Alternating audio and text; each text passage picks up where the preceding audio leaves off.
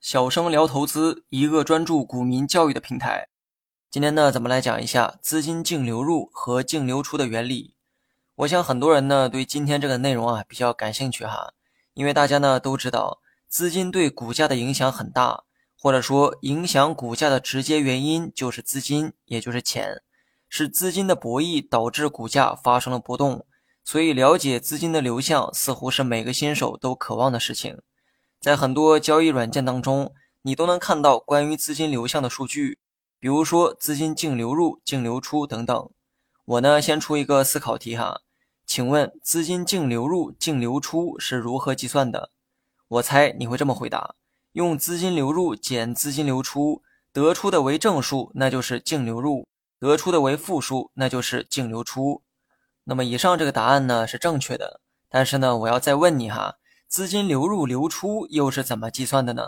我猜有一部分人会不知所措，而有一部分人会觉得很荒谬。荒谬的人会觉得花钱买就是流入，卖股票换回钱就是流出，这种东西还用思考吗？的确是这样哈，很多新手呢都有这种惯性思维，所以从来不觉得这是一个值得思考的问题，而这也是导致他们不会正确参考资金流向的原因。还记得我以前讲过的内容吗？交易是相互的，买卖是相互的，这意味着买卖双方的付出必然是相等的。你花一百块买了 A 股票，你认为这是资金流入，但是呢，别忘了，你买的股票是别人卖给你的，对于那个人来说，一百块是资金流出。所以呢，严格来讲，根本就没有资金净流入和净流出一说，因为资金的流入和流出永远是相等的。既然是相等的，又怎么会有净额呢？当你想明白这个问题啊，才知道所谓的买和卖，资金流入和流出一定都是相等的。之所以有净额出现，一定是通过某些算法实现的。而这个算法主要有两种。我们呢，先来讲第一种，股价呢无时无刻都在波动，系统把股价上升时产生的成交额定义为资金流入。那么相反的。将股价下跌时产生的成交额定义为资金流出。举个例子哈，某只股票第一分钟股价是上涨的，这一分钟的成交额是一千元，这一千元系统会记为资金流入。股价到了第二分钟出现了下跌，这一分钟产生的成交额是八百元，系统将这八百元记为资金流出，然后用资金流入减资金流出，也就是一千元减八百元。等于二百元，那么该股两分钟的资金净流入就等于二百元，以此类推，系统就可以算出该股全天的资金流向。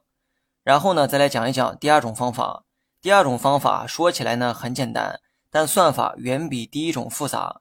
用股票的外盘减去内盘就能算出资金净流向，是不是很简单呢？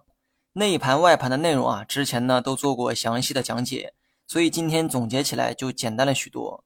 外盘数量大可以简单理解为买方数量多，内盘数量大可以理解为卖方数量多。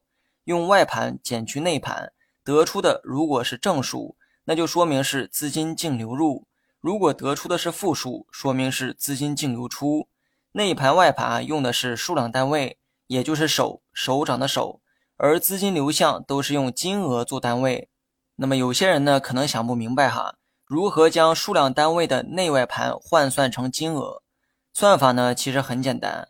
假如某只股新产生了一手的外盘，系统会用成交时的价格算出具体的成交金额。